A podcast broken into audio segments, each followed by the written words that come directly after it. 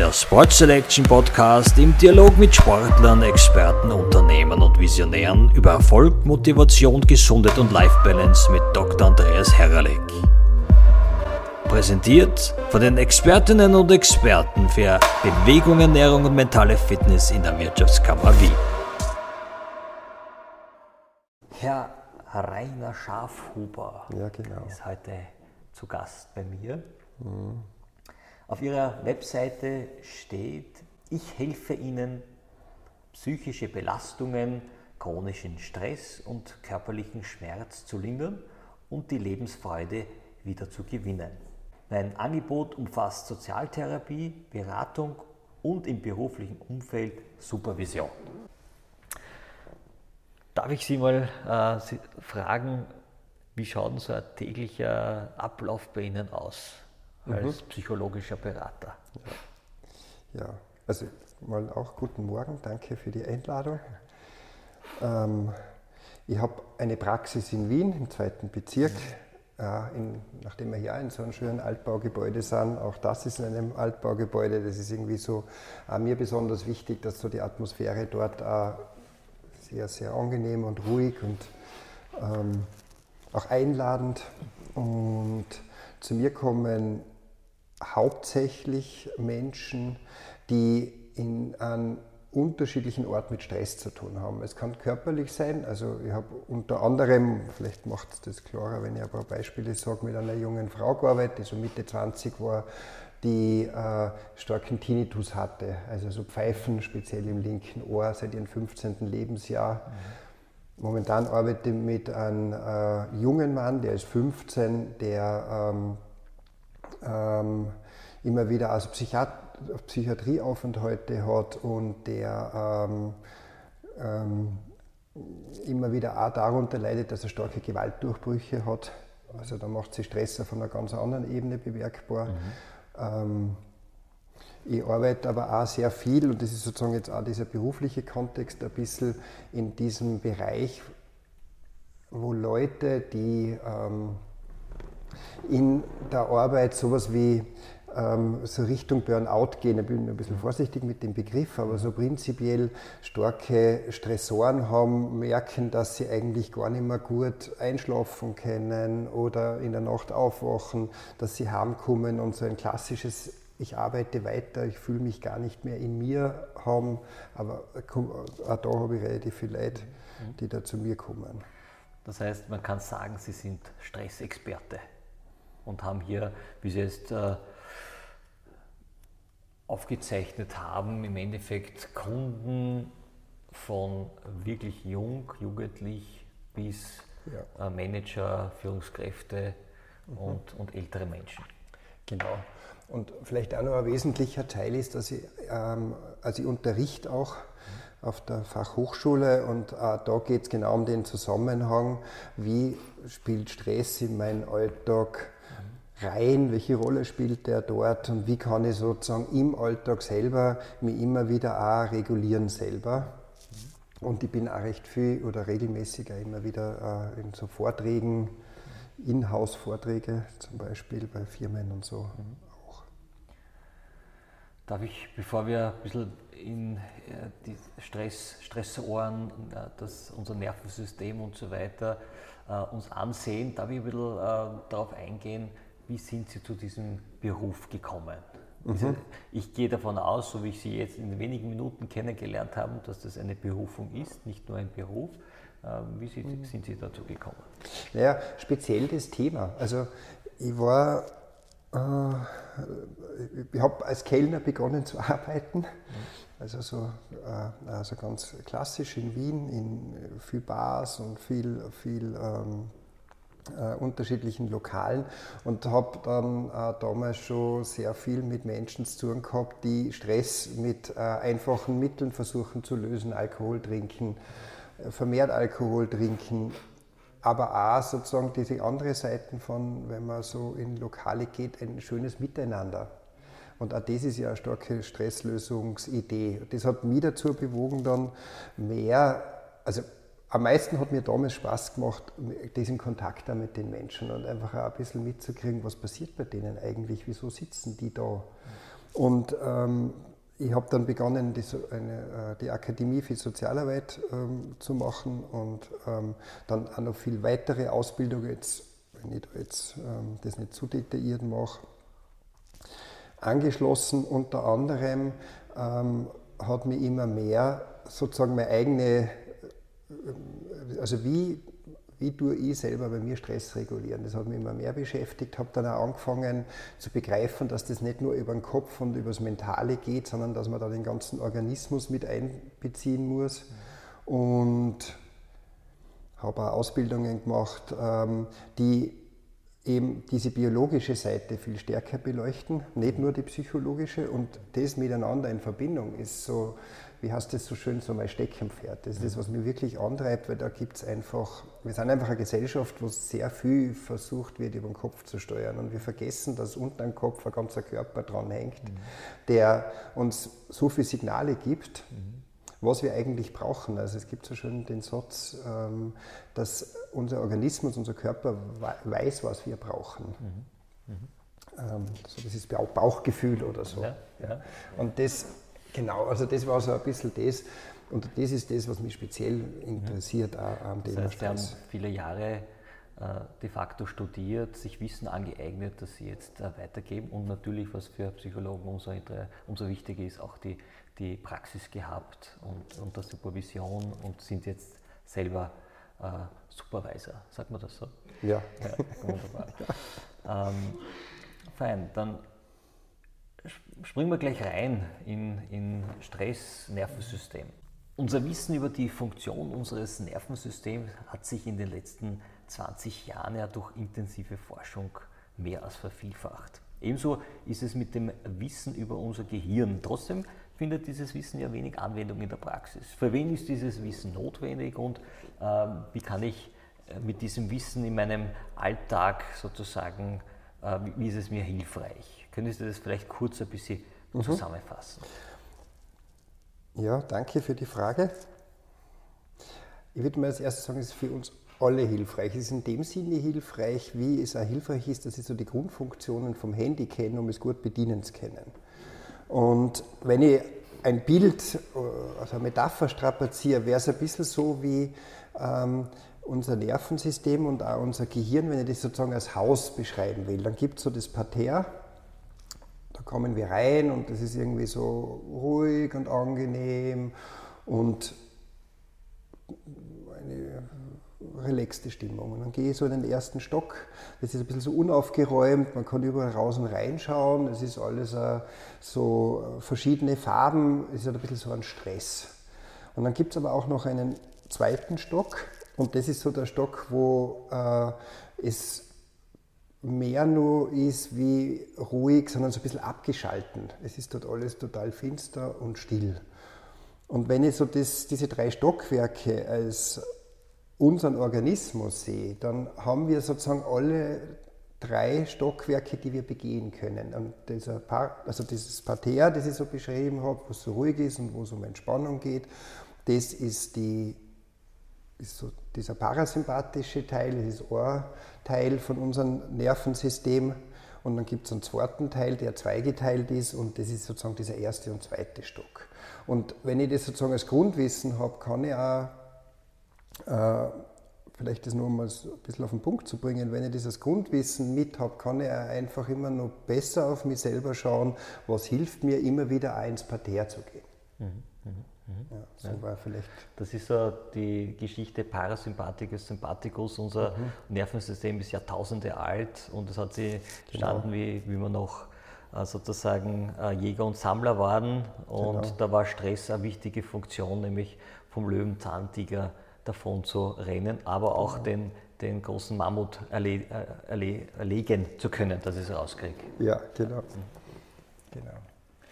Und der wenn ich vielleicht das Satz, ja, weil das ist so, Sie greifen so den Faden auf, weil mh, mm, das, was da so wesentlich dran ist, ist, dass ähm, dieser Kampffluchtimpuls, der da in uns allen verankert ist, damals so enorm wichtig war, weil sie auch so sofort damit ähm, sowas wie Adrenalin, Noradrenalin gebildet hat, ähm, das in dem Ganzen auch nochmal so, ähm, waren Viren aktiv in uns, die geholfen hätten, falls wir erwischt worden wären oder falls man sie irgendwie verletzt hätte. Und das war, waren kurze Momente. Und wenn die Momente vorbei waren, hat das Nervensystem wieder sozusagen in diesen anderen Modus geschalten, in diesen Parterre-Modus, in diesen Parasympathikus.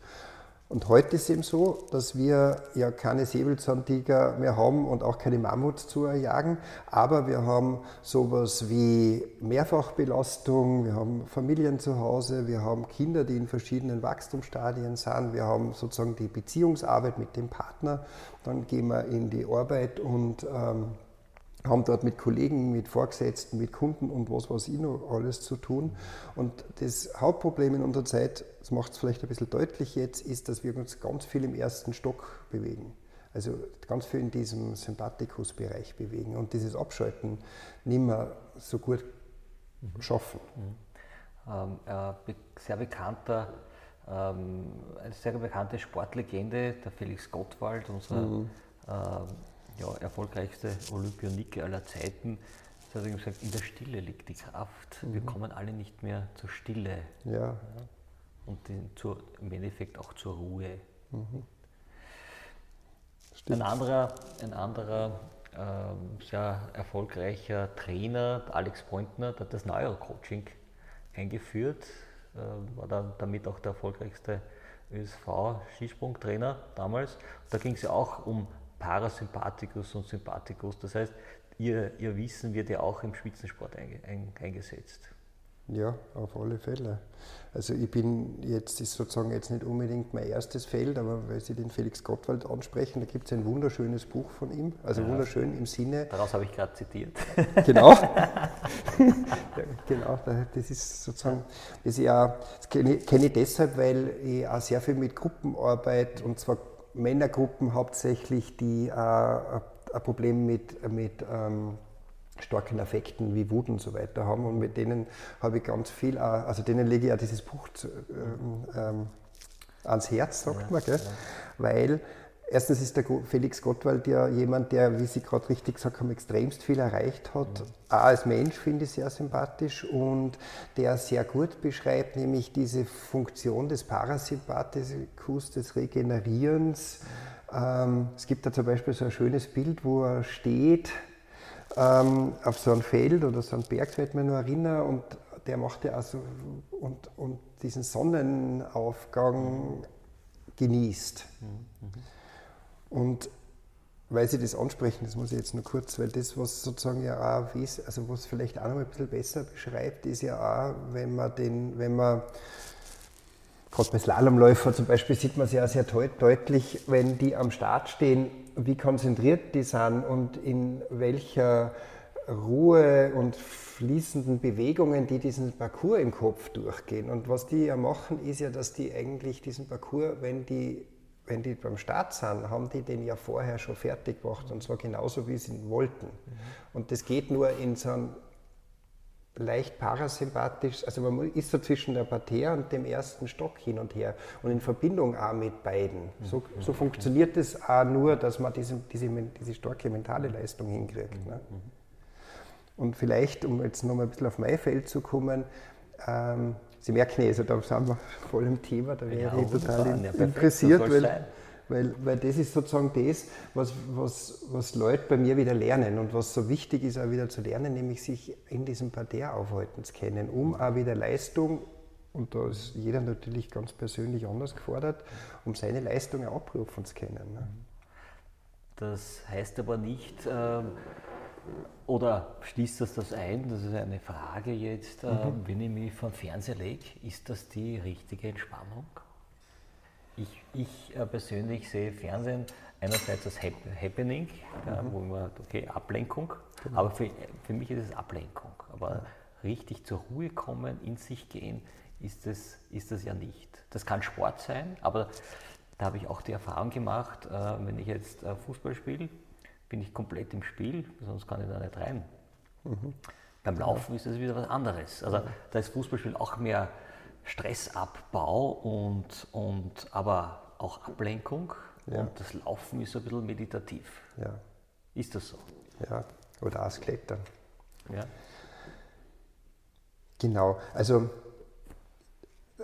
Fernsehen. Fernsehen ist was, also meine Frau, es hat was mit Abschalten zu tun. Mhm, äh, mir fällt meine Frau ein, die, die ähm, es liebt, diese, ich nenne die dann immer so Frauenserien, Sex and the City und was weiß ich, die, die liebt es, diese, so eine, sich eine Folge anzuschauen, um sie auch auf was vorzubereiten. Und da geht es eher in dieses Abschalten hinein, dass man so auch vielleicht ein bisschen in diesen zweiten Stock geht, sich ein bisschen von dem, was mich beschäftigt, total ablenkt. Abzukapseln. Abzukapseln, ja. genau, das ist eigentlich noch schöner. Und aber nach einer gewissen Zeit, nach der Serie am besten, wieder in, was an, in, einen, in, in einen anderen Zustand kommt, in den ersten Stock oder in, in, und wieder aktiv wird. Also meine Frau macht das immer, bevor sie was tun muss. Oder aber auch dann in das Parterre gehen, was natürlich sowas bedeuten würde, viel mehr wie ähm, das Interessante, jetzt springe jetzt vielleicht ein bisschen, weil, weil Sie Fußballspielen angesprochen haben. Das macht schon Sinn, dass man sich da auspowert, aber das, was ja sozusagen für unser Nervensystem das Wichtigere ist, ist das Feiern nachher, das, das Miteinander dann über den Erfolg oder auch den Misserfolg. Die schönen Tore. Ja. Die schönen Tore, genau. sich richtig zu ärgern und zu freuen. Und das ist sozusagen äh, dieser wesentliche Teil dran. Mhm. Und das stimmt, das ist anders, wenn man, wenn man läuft oder mir ist auch Klettern dazu eingefallen, weil da bin ich mittlerweile immer mehr Fan, weil ich mich so konzentriere auf das, was da momentan ist und auch in, also beim Laufen jetzt mehr in so dieses Flow-Gefühl, mhm. gibt es ja sozusagen diesen Begriff, der kommt mhm. so nach etwa eine halbe Stunde oder so. Mhm. Wenn man gut trainiert ist, früher. Wenn man, wenn man gut trainiert ist früher, danke für den Zusatz. ja. Aber diesen Zustand Wollmar. Genau, der Flohzustand ja. ist das ja. ja. natürlich in allen Lebensbereichen, in jeder Rolle wird der Flohzustand natürlich ja. ideal. Und das, was sozusagen auch nochmal wesentlich dran ist an dem Flohzustand, ist den auch so ein bisschen was, sowas wie zu speichern und archivieren, nämlich im Sinne von nicht, ich gehe jetzt laufen, dann habe ich das abgehackt und dann mache ich das nächste und das nächste, sondern das auch richtig genießen. Mhm. Also ich bin jetzt zum Wienerberg gezogen, ich merke es so deutlich, weil da ist ja 10. Bezirk in Wien, ist so richtig städtisch und Multikulti und dann geht man in diesen Wienerberg, wo nur mehr, in Wien heißt es Gstetten ist, also so richtig äh, Natur ist von einem Moment auf den anderen und allein das zu erleben, wie da der Organismus umspringt, mhm. was das ausmacht, weil die Verbindung auch zur Natur dazu und das mehr in den Alltag mit einzubringen, das ist sozusagen die Aufgabe für uns. Ja, Stichwort Alltag. Ja, äh, dieses Wissen, welche Tipps und Tricks gibt es im Alltag. Dazu will ich heute noch kommen. Ja, ich will aber ähm, vorher noch auf eines Ihrer Spezialgebiete zu sprechen kommen, die wir im Zuge der Vorbereitung ähm, uns angesehen haben.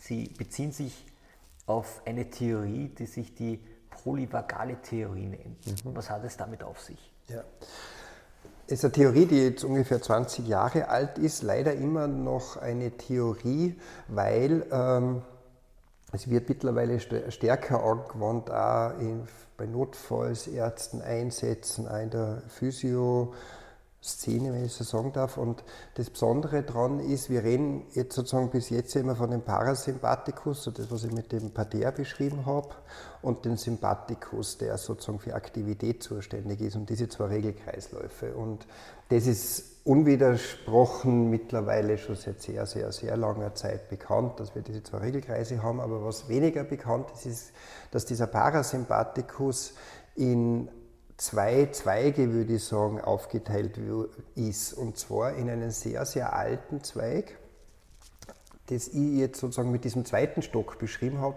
der fürs Abschalten zuständig ist, den wir gemein haben mit, ich denke jetzt zum Beispiel an Echsen, äh, an Krokodile, die jetzt äh, an Schildkröten, die ähm, ja, wenn man sie, diese Tiere beobachtet, die haben sozusagen einen Jagdtrieb, und dann schalten die ab, tun ihren Stoffwechsel, alles äh, runterfahren bis zum Minimum, um dann tagelang wenn Sie sich ein Krokodil vorstellen, liegen die dann da und die Lebensfunktionen sind knapp bei Null.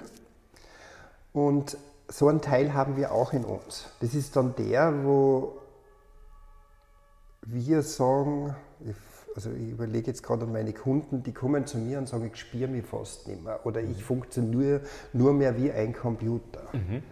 und das ist dieser zweite Stock, der aber auch sehr, den wir aber auch brauchen. Denken Sie nur dran, Sie sind irgendwo unterwegs, Sie verknacksen Sie den Fuß und Sie müssen nur allein irgendwo hinkommen. Da ist der enorm wichtig, jetzt als Beispiel, weil ähm, wir in dem Zustand ähm, ähm, Schmerzhormone bilden, die uns helfen, abzuschalten, den Schmerz auch nicht mehr so zu spüren, bis zu einem bestimmten Moment, wo wir dann Hilfe bekommen. Und dann weiß man ja, wie das dann ist, wenn dieser Schmerz einfährt. Mhm. Oder man kennt es ja vielleicht, dass man knapp einen Unfall entgangen ist, dass man so einen Moment hat, wo man gar nichts spürt und plötzlich fährt das Adrenalin so ein. Und das ist so, wenn man vom zweiten Stock in den ersten geht. Und von dem her hoch lebenswichtig, aber in der Wissenschaft und leider auch im Medizinstudium ähm, kommt es erst sehr langsam zum Tragen, weil oft viele Zustände von Abschalten medizinisch dadurch nicht richtig und gut verstanden werden. Okay. Mhm. Also unter anderem, vielleicht da sage ich noch einen Satz dazu, diese klassischen Schmerzpatienten in der Medizin, ja. die immer wieder zum Arzt gehen und immer was Neues haben, medizinisch findet man aber nichts. Für Ärzte ein Riesenproblem, auch für die Krankenkassen sehr teuer und auch für die Leute ein Riesenproblem, weil sie nicht, nicht, nicht, sie nicht ernst genommen fühlen und die haben ernsthaft immer wieder, die fahren immer wieder vom zweiten in den ersten Stock sozusagen und, dieser, und es kommt überall Schmerz und keiner findet was. Mhm.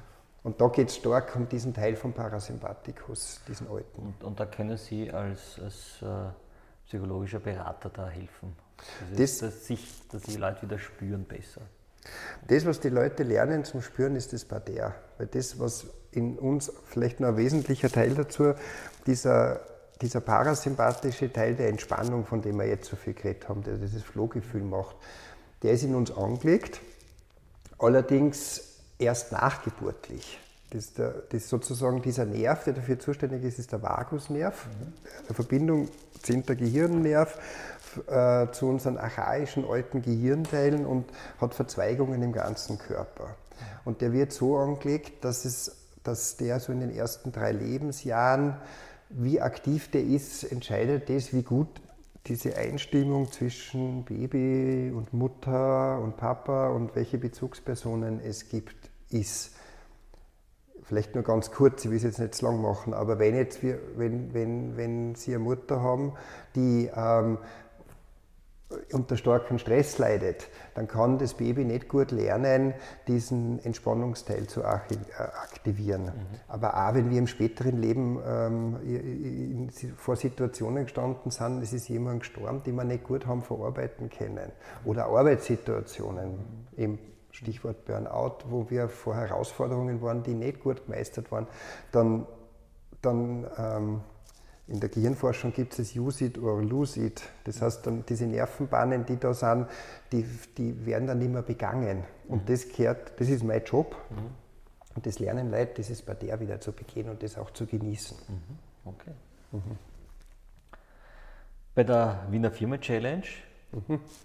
kurzer Sprung ins, ins, in ein aktuelles Thema, mhm. wo die äh, Firmen und ihre Mitarbeiterinnen und Mitarbeiter Bewegungsminuten sammeln können, geht es ja, wie, das, wie ich gerade gesagt habe, um Bewegung. Äh, welche Rolle spielt in unserem Nervensystem Bewegung und äh, wie hat die polyvagale Theorie hier sozusagen einen Einfluss darauf? Ja, ein bisschen was von dem haben wir, finde ich, ja schon vorweggenommen, weil das, was das wirklich Interessante ist, ich habe auf der Website gesehen, es gibt ähm, da, finde ich, hochinteressante Studie.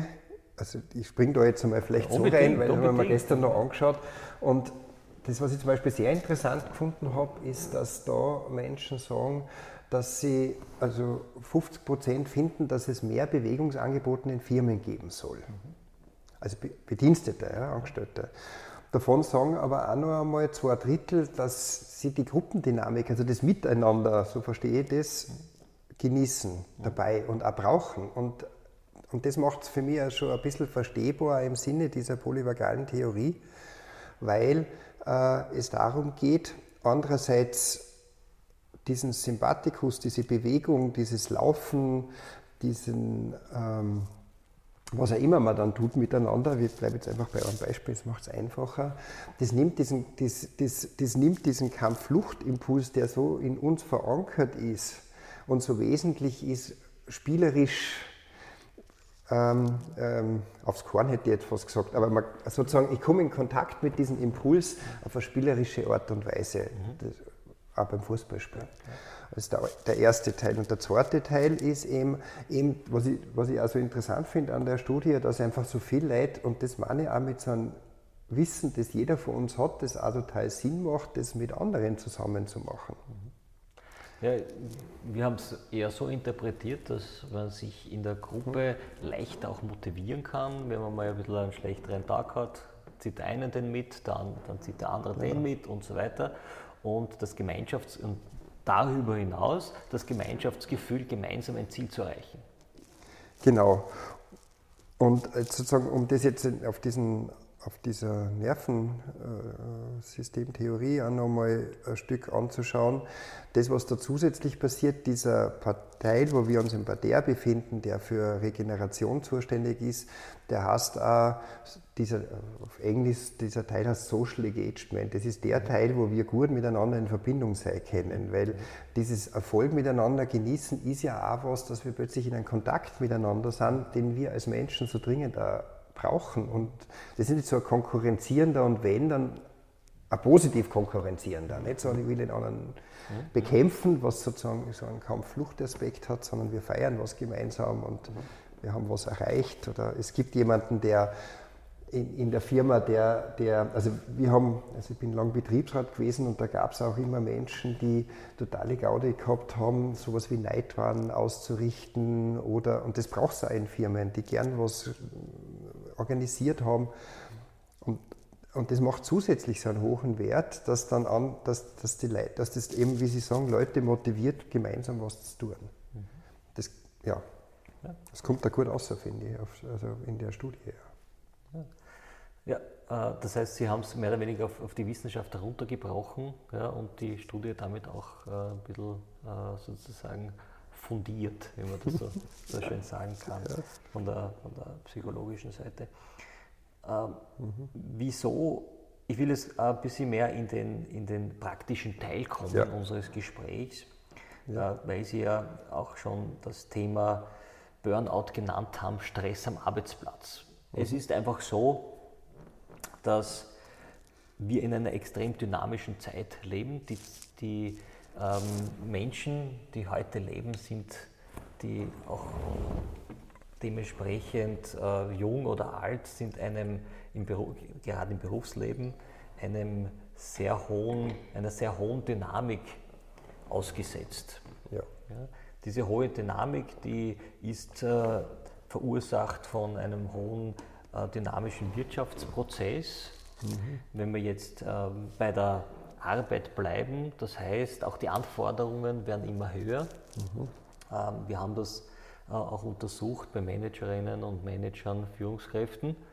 Ähm, die Anforderungen sind so hoch wie nie zuvor. Das ist auch wissenschaftlich äh, fundiert. Mhm. Die Gründe, äh, Wirtschaft etc., das, will ich gar nicht ausführen, das ist auch nicht unser Thema. Die Anpassungsstrategien, darum geht es im Endeffekt. Ja, genau. Sie haben auch heute schon erwähnt, es fällt immer äh, mehr Menschen ist äh, sehr schwierig, es ist sehr schwierig für sie, sich anzupassen. Man hat verlernt, sich zu spüren. Achtsamkeit ist ein riesengroßes Thema. Mhm. Ja? Wieso ist es den Lebens- und Sozialberatern so wichtig, den ganzen Organismus des Menschen mit in die Beratung zu nehmen? Mhm. Wie ist das speziell bei chronischem Stress und bei vermehrter Arbeitsbelastung? Mhm. Das wäre mal richtig, das keine Tipps und Tricks. Ja, also genau.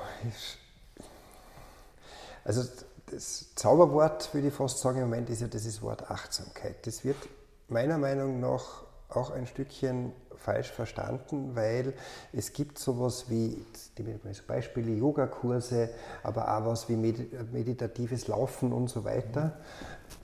Das alles gut und richtig ist, greift aber deshalb zu kurz, weil Achtsamkeit ähm, in dem Sinne jetzt, wie kann ich diesen Alltag überhaupt nur schupfen, denn Sie haben das ja gerade sehr schön beschrieben, die Herausforderungen für heute, vor der wir alle stehen, äh, und wie kann da dieser Begriff Achtsamkeit ähm, hilfreich sein? Und er kann nur so hilfreich sein, dass wir diese Arbeit, die wir haben, auf eine Art und Weise erledigen, äh, wo wir in, beim Arbeiten selber, ich bleibe jetzt sozusagen bei diesem Hausbild, immer wieder uns gestatten, in das Parterre zu gehen. Also ich arbeite ja in einem Beruf, wo ich äh, mit Leuten habe, die vermehrt unter Stress sind und habe oft getakt ist jede Stunde an Kunden. Und was mir extremst wichtig ist, da ist, dass ich, ich mache so Dinge wie, ich hole mir ein Glas Wasser dazwischen, ich benutze die, die Toilette, ich mache mir einen Kaffee. Und was so wichtig ist, ist, wenn man sie wenn ich mir einen Kaffee mache, dass ich den Kaffee nicht nur runterlasse und dabei überlege, wie ich sozusagen das nächste Gespräch angehen werde, sondern dass ich einen Kaffee runterlasse, diesen Geruch vom Kaffee auch rieche, mich schon auf den Kaffee freue, auf den Geschmack freue und nichts anderes tue. Oder ein anderes Beispiel zu nennen, Rauchen ist ja was, was sehr, sehr äh, polarisierendes, aber in, in den Bereichen, in, in denen ich bin, rauchen schon auch noch immer sehr, sehr viele Leute und es ist überhaupt keine Frage, dass das gesundheitlich jetzt nicht geschickt ist. Aber was noch viel, viel ungesünder ist, und das beobachte ich häufig, ist, wenn dann so eine Gruppe Raucher, die gemeinsam rauchen gehen, zusammensteht und dann über den Chef schimpfen, über die Arbeit lästern und einfach weiterarbeiten. Mhm. Das heißt, und, Sie können nicht abschalten. Und das Wesentliche ist, dass wenn ich dort unten stehe und eine Zigarette rauche, dass ich mit den Leuten, mit denen ich das mache, auch sowas habe wie, wir reden über irgendwas, was uns Spaß gemacht hat mit, oder über das schöne Wochenende oder was auch immer. Genau, es geht ums Abschalten kennen und zwar nicht nur in so ein Leistungsdenken von, okay, jetzt gehe ich nur in Fitnessstudio, dann tue ich was für mich, dann gehe ich heim und dann mache ich das, sondern in der Arbeit dazwischen. Und das gilt zu finden. Es gilt was zu finden, wo ich in der Arbeit was habe, und zwar mehrfach am Tag und vielleicht nur zwei Minuten, zehn Minuten, wo ich in dieses Parterre gehen kann, wo, wo ich abschalten kann. Mhm. Da gibt es die verschiedensten Möglichkeiten. Achtsamkeit hilft mir dabei, den Kaffee auch zu genießen, dabei jetzt nicht, wie Sie richtig gesagt haben, gleich wieder daran zu denken, okay, das muss ich noch erledigen, die Besprechung habe ich noch und so weiter, sondern wirklich bei sich zu sein, das zu genießen oder vielleicht auch beim Genuss des Kaffees an, an den Abend zu denken mit der äh, die neue Serie, die man sich vielleicht anschauen will, ja, da freut genau. man sich schon drauf. Genau. Oder auf, auf genau. sich auf das Fußballspielen freut am Abend, auf den Sport. Das heißt, das ist mal eine ganz wichtige ähm, Geschichte, das nennt man ja auch Psychohygiene, dass man dementsprechend sich, äh, Sie haben es jetzt so geschaut, stimmt das nicht? Doch. Ja? also, ich, ich schaue schau deshalb so, vielleicht, weil das, was Sie nämlich so schön zusammenfassen jetzt, ist die mentale Ebene. Ich kann auf der mentalen Ebene was machen. Das ist sozusagen das mit Kaffee trinken. Aber es gibt ja sozusagen auch dann so eine körperliche Ebene. Also das, was. Den Lebenssozialberatern so wichtig ist, ist sozusagen nicht nur auf einer Ebene äh, wirksam zu sein, sondern auf die, wir haben mehrere Ebenen, auf das das gut funktioniert. Eine ist die Körperebene. Was mir zum Beispiel total hilft, ist, wenn ich von der Arbeit nach Hause gehe, dann äh, hilft es mir, um abzuschalten, äh, zu duschen.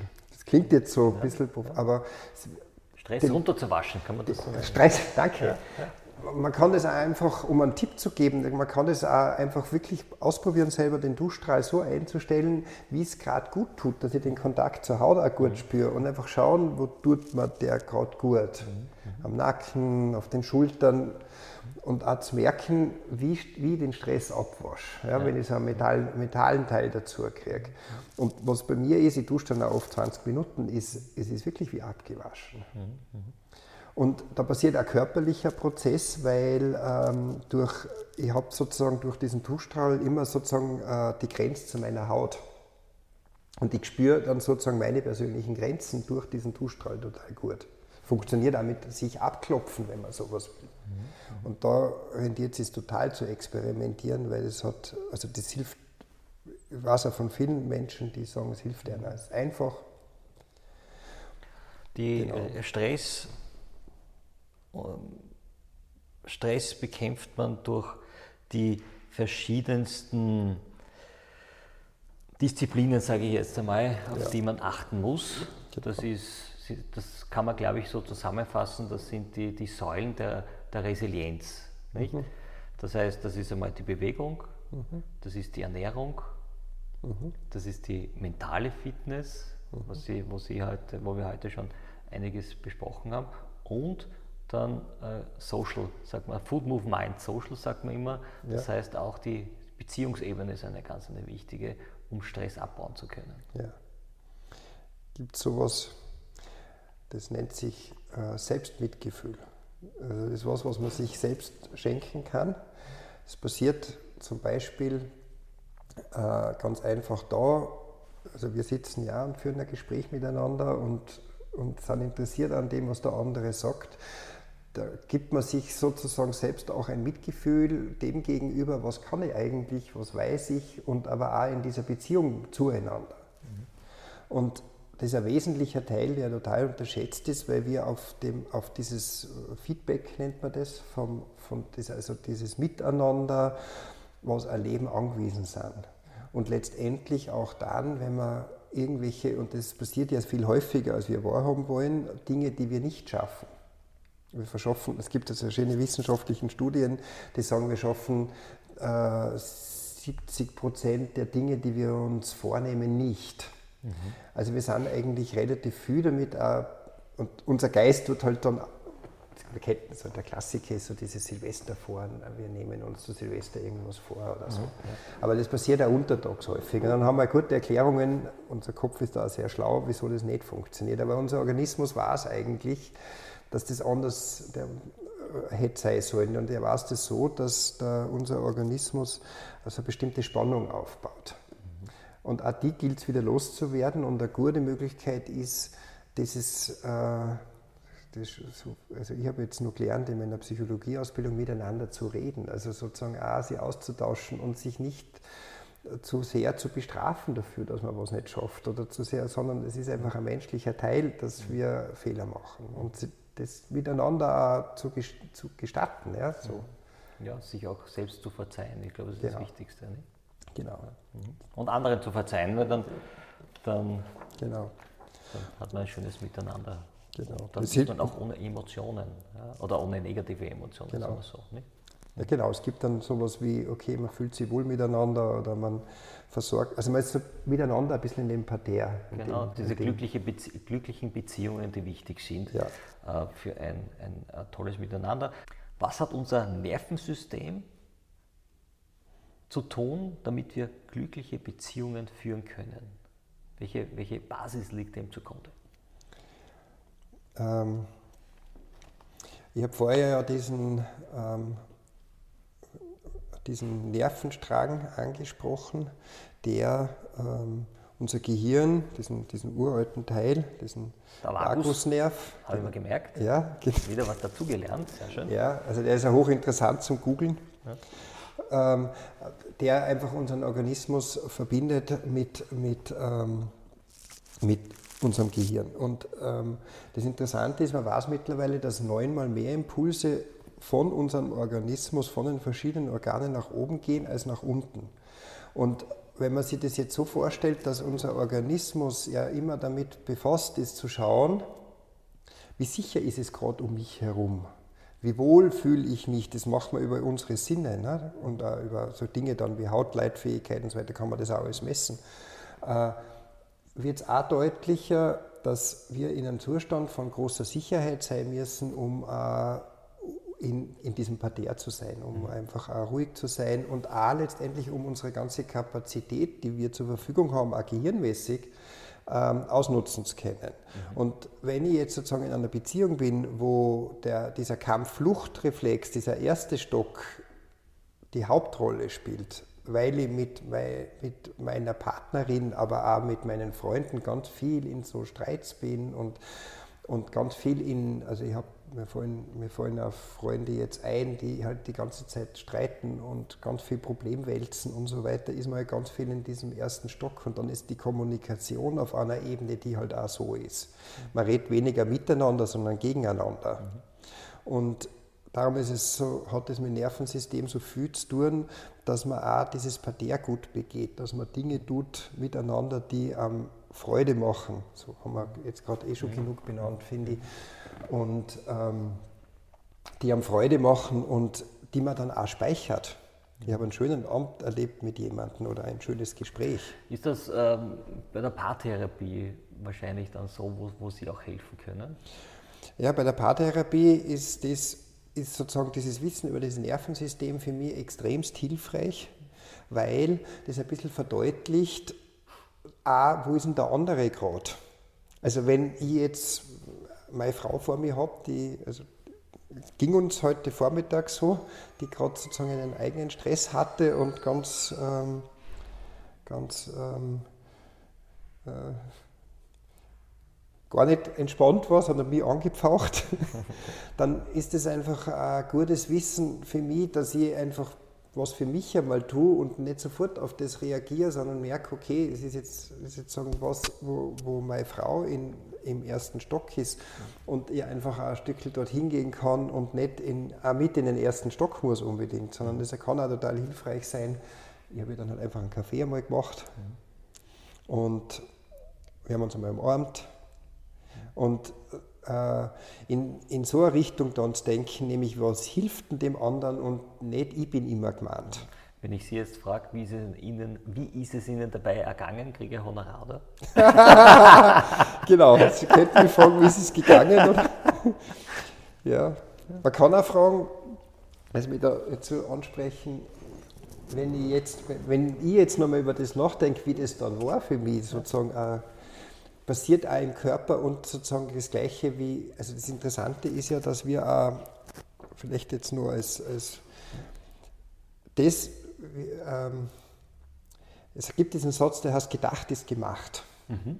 Das heißt, alles, was ich denke, passiert auch in dem Moment für mich im Organismus. Ich muss es nicht wirklich tun. Also wenn ich den ganzen Tag mit dem Streit im Kopf herumgehe, mhm.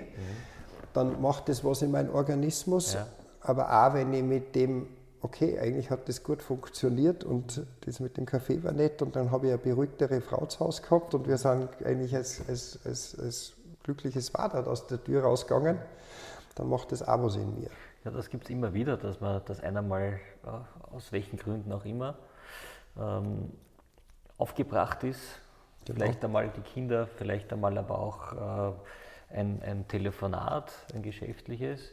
Und dann ist es ganz, ganz entscheidend, nicht gleich in den ersten Stock mitzugehen. Das, genau. das merke ich mir so.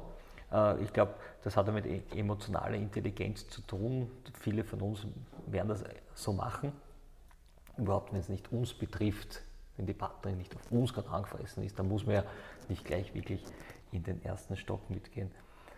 Ähm, genau. Sie haben, Sie haben ähm, welche Tipps und Tricks gibt es? Sie haben grad, äh, wir sind gerade bei der Paartherapie, was mich auch interessiert. Wir haben auch gerade äh, Freunde, die, die ähm, so, eine, so eine Therapie machen. Ah. Mhm. Und Sie haben also was sehr Interessantes äh, gesagt. Das heißt, ich muss auch wieder lernen, sozusagen eine normale Kommunikation zu führen, dieses Miteinander. Mhm. Ähm, geht das nur über Reden? Weil beim Reden kommen ja meistens auch Konflikte auf. Oder muss ich auch Events schaffen, die gut tun? Ja, auf alle Fälle Zweiteres, weil das, was unser, vielleicht ist das nochmal ein, ein wichtiger Teil dazu, ähm, was unser Nervensystem sucht, ist eine Lösung. Das heißt, wenn ich jetzt sozusagen einen Konflikt habe, jetzt auf Paarebene, aber das ist auch bei jedem anderen Konflikt so letztendlich, dann suchen diese zwei Nervensysteme eine Lösung in dem Ganzen. Und häufig, wenn man das über das Sprechen versucht, ähm, ist die Lösung versucht, man die Lösung in dem zu finden, dass man vielleicht recht hat, den anderen überzeugt, nur ein besseres Argument bringt und, und, und. Oder Vergleiche aus der Vergangenheit sind auch sehr beliebt. Und das hilft sozusagen nicht in einer Lösung, das nennt man dann so eine positive Feedback-Schleife, man macht mehr vom Gleichen. Und in dem Fall ist das sehr ungünstig, sondern es ist eben Sie haben da eh die richtige Fährte gehabt. Also wenn man was hat miteinander, ist für mich sowieso un, un, unabdingbar notwendig. Ich habe die erste Frage bei einer Paartherapie, was macht Ihnen mit Ihrem Partner am meisten Spaß? Und wenn man also sowas braucht man, wenn man Beziehung hat, meiner Meinung nach, dann muss man, muss man wieder finden. Und wenn man was gemeinsam tut und das einem auch gemeinsam Spaß macht, dann ist einfach die Chance, dass auf, über das beide Nervensysteme äh, im, sozusagen im Parterre unterwegs sind, um vieles größer und dann ist sozusagen eine ganz andere Gesprächsebene plötzlich genau, möglich. Und da kann man auch wieder normal kommunizieren. Das heißt, genau, also mhm. normal in, im Sinne. In diesem, in diesem Event, sagen wir so. Ja. Normal im Sinne, dass wir überhaupt miteinander reden, nicht gegeneinander. Genau, das habe ich gemeint. Ja, ja ich wollte es nur. Ja, ich nein, nein, das ist für unsere Hörer ganz wichtig, dass man das ja, ganz, genau. deutlich, ganz, ganz deutlich äh, auch ausspricht. Mhm. Finde ich. Und das ja. ist auch oft hilfreich für Leute, wenn sie das so deutlich überlegen, weil die dann, ich habe gestern so eine Dame da gehabt, die, die, die, das dann sich auch aufgeschrieben hat und sagt, sie wird da weiter überlegen und sie wird nächste Woche damit kommen, weil das für sie einfach auch nochmal neue Gedankengänge waren. Ja, die, das private Leben ist, hat natürlich auch Einfluss auf das berufliche Leben. Mhm. Wenn ich jetzt sozusagen unglücklich in der Beziehung bin oder gestresst bin, gestresst unglücklich, äh, dann werde ich wahrscheinlich im beruflichen Leben mich nicht komplett in, der, in dieser Rolle ähm, im ersten Stock befinden können. Mhm. Das heißt, ähm, was raten Sie den, den Leuten dazu? Natürlich eine Lösung finden, aber es, wenn, wenn Beziehungsprobleme anfangen, rennt man nicht immer gleich zum, zum äh, Psychologen, das ist auch mhm. klar, zum, zum Paartherapeuten. Was raten Sie diesen Leuten? Ähm, wenn Sie aber auch genauso, wenn ich das weiter ausführen darf, mhm. wenn ich jetzt extremen Stress im Büro habe, mhm. dann werde ich den ja auch mit in eine andere Rolle nehmen. Vielleicht mhm. mit einer Beziehung als, als Vater, mit einer Beziehung als Mutter, mit einer Beziehung zur, zu meiner Partnerin, zu meinem Partner. Mhm. Genau, also ich bin ganz schwer der Meinung, es ist nicht notwendig, sofort einen Professionisten aufzusuchen. Es ist mehr das, und also der, der Haupttipp ist zu lernen, das Parterre zu begehen. Also diese, es gibt so Studien, jetzt sagen wir das in den Arbeitskontext bringen, da gibt es Mitarbeitergespräche regelmäßige, die ja in vielen Firmen äh, auch vorgeschrieben sind und auf alle Fälle passieren und auch sollten. Und dann sagt der Chef sechs, sieben Sachen, wie zufrieden äh, der Herr mit dem Mitarbeiter ist und ähm, eine Sache, die verbesserungswürdig ist. Und die Erfahrung ist, dass dann häufig die Leute rausgehen und zu den Kollegen gehen und sagen, ich habe so ein Gespräch gehabt und der Chef spinnt total, jetzt muss ich noch was Neues dazu machen. Also unser Hirn ist so darauf ausgelegt, in Problemen zu denken, was auch total sinnhaft war früher, weil eben es die Säbelzahntiger gab und die Mammuts zu erjagen. Wir leben aber in einer großen Sicherheit, Gott sei Dank. Und das hat unser Hirn jetzt sozusagen, das ist nicht so schnell neu formbar. Das heißt, wir müssen auch ein bisschen unser Hirn austricksen, nämlich uns Gutes tun. Meine Erfahrung ist, dass wenn man auf einen gedachten Angriff von wen anders, sei es die Partnerin, sei es der Chef, sei es in der Firma, nicht sofort reagieren muss, sondern einfach sich mal einen Kaffee herunterlässt und da sich auf, den, auf das Kaffeetrinken freut, sieht man nachher das Problem auch ein Stück anders.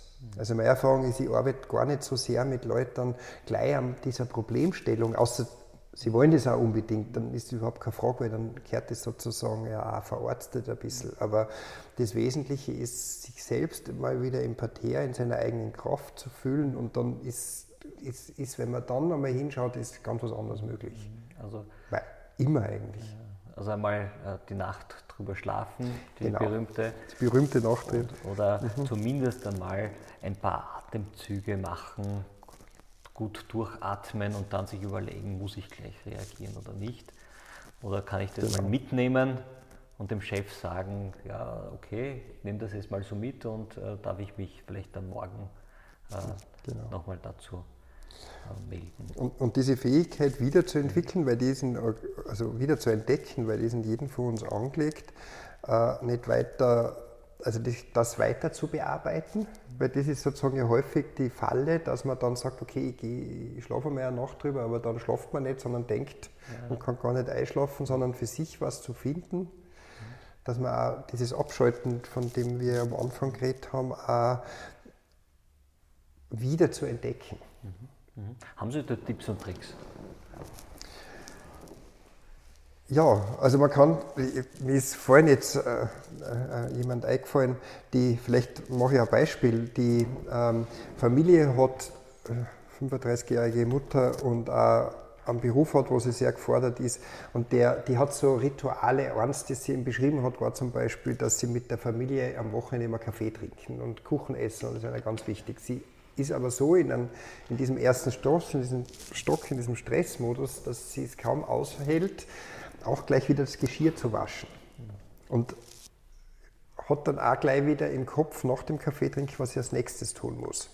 Und noch was vorbereiten oder so. Und wir haben dann äh, in der Praxis geübt und ähm, so mal durchgegangen, wie das ausschauen täte, dieses Kaffeetrinken einfach auszuweiten.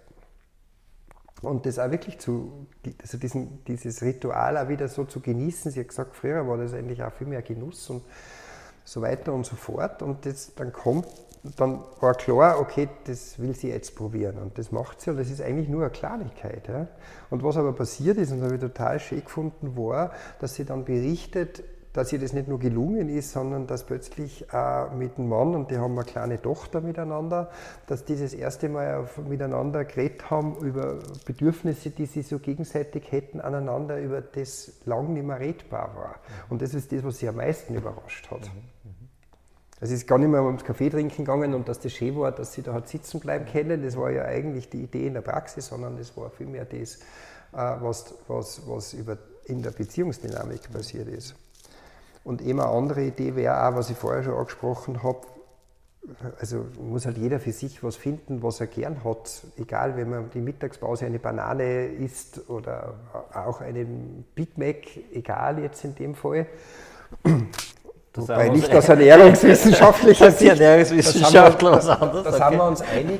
Aber jetzt sozusagen, was hilft. Das Belohnungssystem, äh, Sie sprechen das Belohnungssystem genau, im Hirn an. Ja. Das okay. zu aktivieren und zwar das auch ähm, so zu aktivieren, dass ich mich nur mit dem befasse. Gut, also aber ist das, nicht, ist das, nicht, eine Gefahr, wenn eine, eine, ein Mensch extrem unglücklich im Job ist, der wird irgendwann adipös werden, weil er dauernd diese Ersatzhandlung macht und dauernd sich zum Beispiel, ja, sage ich, Schokolade genau. rein, rein genau. Äh, dann, dann wird das.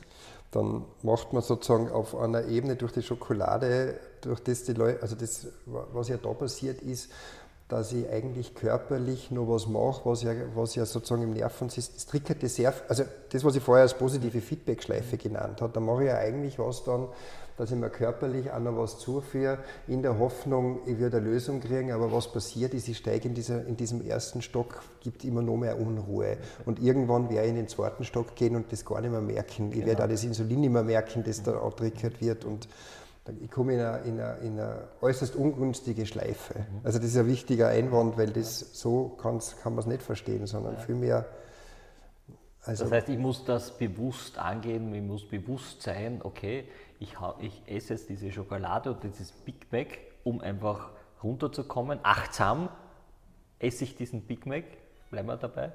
Und, aber das kann jetzt nur eine ein kurzfristige Übung für mich sein, ja. um, um runterzukommen. Wenn das, und dann, dann, das heißt ja, dann sich selbst beobachten, wenn das zu einer Dauerlösung wird, dann sind wir in dieser positiven Feedback-Schleife und ich komme nicht mehr in den ersten ja. Stock runter. Das ist ja ein Hauptproblem, aber das ist gut, dass... Ein, ein, ins Parterre runter. Ins Parterre, ja, genau, genau so jetzt in dem Bild, ja, weil das Hauptproblem ist, dass wir das, das Parterre wieder begehen zu lernen. Das ist sozusagen das Thema. Und was ja viele Menschen machen, ist, also auch viele Kollegen, die, die, die mir jetzt so einfallen, die halt ähm, das Feiertagsbier oder Feierabendbier oder Wein. Wenn das dann plötzlich zu einer Flaschenwein wird oder zu einer drei oder vier Bier oder zu jeden Tag, also das, das ist nicht das, was hilft, äh, in das Parterre zu kommen, sondern wirklich diese Momente, wo ich mich mit mir selber gut fühl, fühle. Und also wenn man das Feiertagsbier dann gar nicht mehr genießt, ja, sondern dass das zum Ritual wird. Zum Regulieren nur mehr der zum Brauch. Regulieren ist vielleicht besser noch besser. Ja, nein, nein, das ist zusätzlich, ja, genau. Dann ist es, dann ist es äh, bedenklich. bedenklich ja. Und was man nicht vergessen darf und was sozusagen ein wesentlicher Tipp ist, also wie ich vorher schon gesagt habe, ich arbeite viel mit Männern, in, die, die mit starken äh, negativen Emotionen kämpfen. Und was da zum Beispiel sehr auffällig ist, ist, das sind alles Männer, die nicht reden. Also die einfach auch keine Freunde haben, mit denen sie über das reden, wie es einer geht. Ja. Und, und das ist sozusagen auch ein positives Feedback, das die sozusagen so in den Kampf Fluchtimpuls führt, mhm.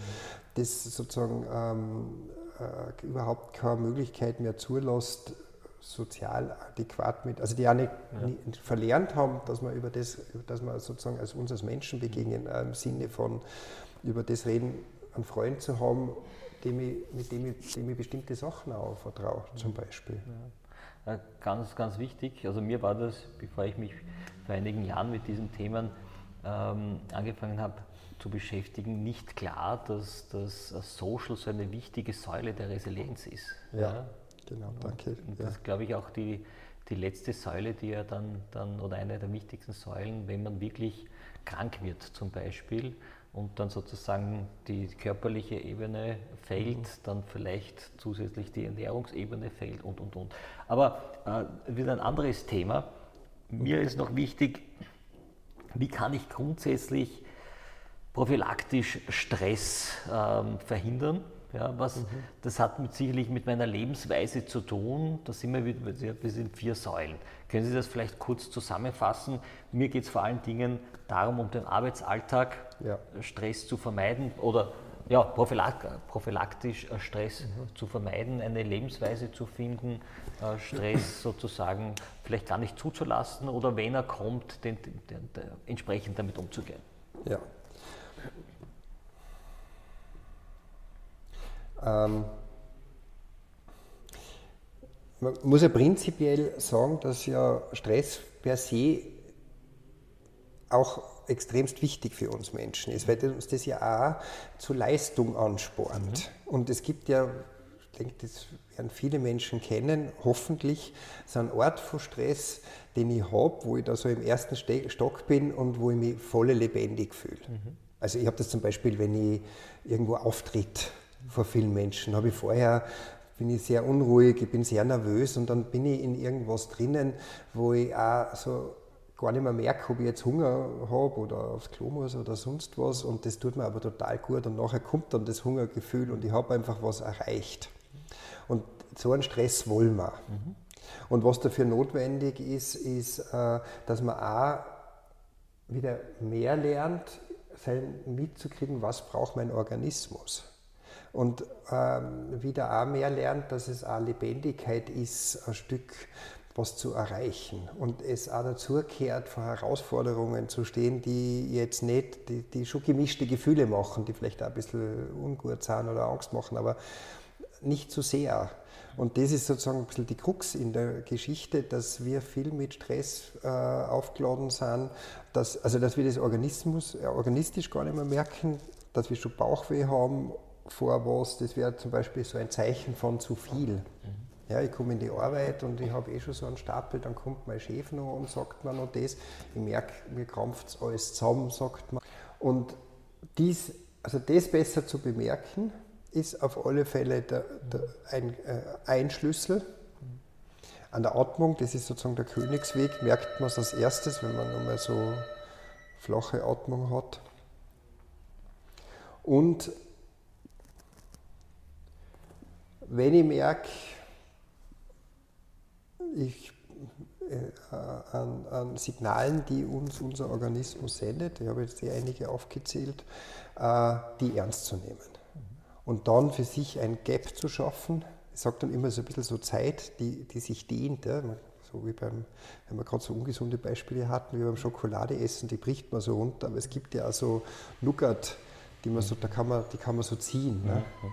Und so denke ich mal, sollte man sich das auch gestatten, selber auch das zu bemerken, was, ist, was braucht mein Organismus gerade und auf das auch neugierig zu sein, wie kann ich das, wie kann ich den regulieren, sei es mit nachher Lauf, also wir haben viele Beispiele genannt jetzt eigentlich. Ja, mhm.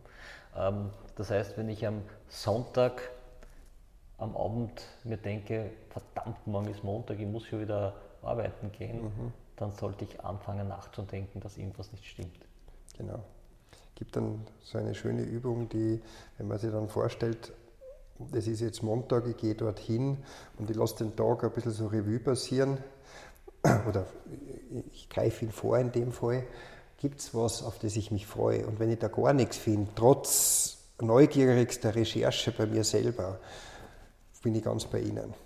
Dann muss man sich was überlegen. Und dann ist vielleicht hilfreich, also da hilft Supervision auf alle Fälle. Also da ist es hilfreich, dass man, dass man sich Hilfe holt, in welcher Form auch immer.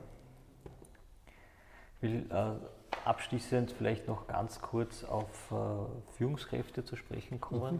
Mhm. Wie äh, können Führungskräfte von diesem Wissen profitieren, um ihrer Führungsaufgabe noch erfolgreicher nachkommen zu können? Ja, also meine Erfahrung mit Führungskräften ist, dass ähm, ähm,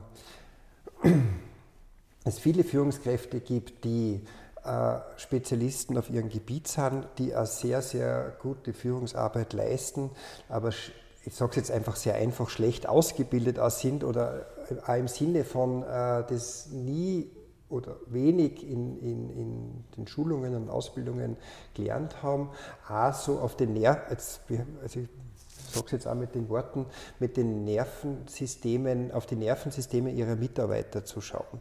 Weil, und das greift da eigentlich auf das Ergebnis der Studie auf der Website, weil ähm, einfach so viel mehr Sinn macht, wenn ich, wenn ich Leute habe, die auch miteinander kommunizieren können im Team oder in der Abteilung oder in meiner Firma.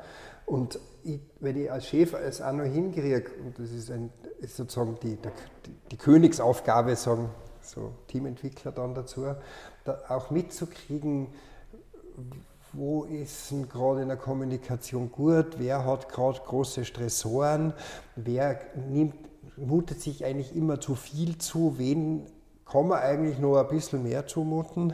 Und wenn ich da ein Auge drauf habe und das sehe an, an, an also es, ich kenne ja meine Mitarbeiter, das heißt, das ist auch so ein Teil, der oft untergeht, weil Sie das vorher mit, diesem, mit dieser fünften Säule, dieses Social angesprochen haben.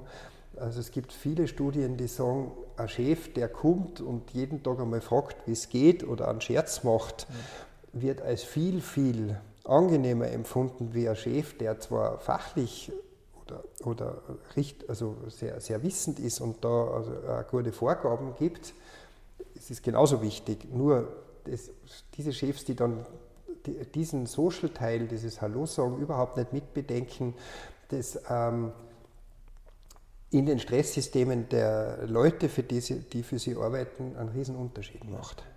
Man fühlt sich einfach willkommen da. Genau, das ist, nach, das ist nachvollziehbar. Ne? Das ist ja. diese Sicherheit, die man, die man gerne ja. hat um sich. Ja. ja. und das das Nervensystem beruhigt. Und dann kann, habe ich plötzlich Mitarbeiter, die einfach auch andere Leistungen erbringen können.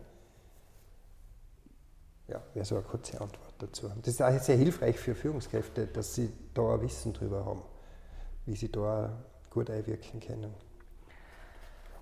Abschließend, weil es mir noch wichtig ist, weil es wieder um, um Bewegung geht, das ist ja unser Motto für ja. Äh, die Wiener Firmen Challenge. Ganz kurz noch auf, auf äh, ähm, die Immobilität zu sprechen kommen. Von einem Regelkreis in uns haben wir überhaupt noch nicht gesprochen, nämlich erzählen Sie uns noch etwas über den Modus der Immobilität. Ja, das ist das, was ich kurz angeredet habe, dieser Nervus Vagus, dieser Vagusnerv, der zweigeteilt ist, dieser uralte Strang, den ich da mit dem zweiten Stock beschrieben habe, der hilfreich ist. Ich habe die hilfreiche Seite angesprochen vorher, oder, wo es um das geht, wenn man eine Verletzung hat, man selber wohin kommen muss, wo das Schmerzempfinden und auch alle Empfindungen abgeschalten sind, ist dann nicht mehr hilfreich, wenn man in so einen Zustand kommt, der so diese Burnout-Stufen gibt es da ja in die höheren Stufen der Burnout-Stufen geht. Das ja man nicht mehr aus dem Bett kommt. Genau. Ist das, ja. mhm. genau, wo das bis dorthin geht. Also ich habe eine Zeit lang ja mal Betriebsrat und da habe ich immer wieder mit Kollegen zu tun gehabt, die ja ein halbes Jahr nicht mehr aus dem Haus konnten. Und das ist sozusagen dieser Zustand der Immobilität, wo man einfach nichts mehr spürt selber und wo dieser Zustand anhaltend ist. Und wenn, und wenn man das jetzt sozusagen mit dem Haus beschreibt, da gibt es sozusagen auch ein schönes Bild, weil wenn ich dort einmal oben bin, längere Zeit. Da sind wir im zweiten Stock. In den zweiten Stock ja, oben, danke, ja, zu danke. konkretisieren. Ja. Und ich stelle, wenn man sozusagen jetzt in der Vorstellung muss ich ja durch den ersten Stock wieder runter. Das heißt, wenn ich da aus dem zweiten Stock rausgehe, bin ich sozusagen in einem hohen ähm, Kampffluchtmodus, der stark mit Aggression, mit Depression und so weiter verbunden sind. Und das sind dann Leute, die genau mit diesen Gefühlen auch wirklich, wirklich kämpfen, auf der emotionalen Ebene, so mit Depression mit, oder mit starken Wutanfällen und auf der körperlichen Ebene dann mit starken Schmerzen, diese ganzen ähm, ähm, äh, Autoimmunerkrankungen mhm. ähm, kehren in diese Kategorie und, und, und. Ja, ich sehe gerade, wir haben über eine Stunde bereits gesprochen. Das okay. war ein sehr, sehr interessantes Gespräch. Vielen Dank nochmal, dass Sie da waren. Ich habe wieder sehr, sehr viel gelernt, äh, lernen dürfen in diesem Falle, äh, weil wieder sehr interessant und ich hoffe auch für unsere Zuhörerinnen und Zuhörer. Wenn man den Rainer Schaffhuber persönlich kontaktieren will, dann kann man das unter www.rainer-schaffhuber.at. Diese Webseite ist in den nächsten Tagen online und äh, man kann genau. natürlich auch per E-Mail unter office.rainer-schaffhuber.at den Herrn Schaffhuber kontaktieren. Noch einfacher ist es, wenn man auf www.gesunder-herbst.at geht und da gibt es auch das Feld äh, meinen Berater finden genau. und da kann man mhm. auch, äh, was natürlich für alle Disziplinen gilt, ob Ernährung, Bewegung, Sport oder psychologische Beratung, hier seinen Berater ähm, des Vertrauens mhm. finden in Wien. Ähm, ja, ganz einfach auf www.gesunder-herbst.at Letzte Frage, Herr Schaffhuber, machen Sie mit Ihrer Firma auch mit bei der Wiener Firma Challenge? Ich bin dabei. Sehr gut, das freut mich. Ich habe nämlich Ihren Tracker auf der, am Handgelenk gesehen. Ja. Wir können Sie auch wunderbar mit der Move Effect App verbinden und dann werden Ihre Bewegungsminuten getrackt. Ja, Nochmals genau. herzlichen, herzlichen Dank und meine sehr verehrten Damen und Herren, bis bald. Ja, vielen Dank.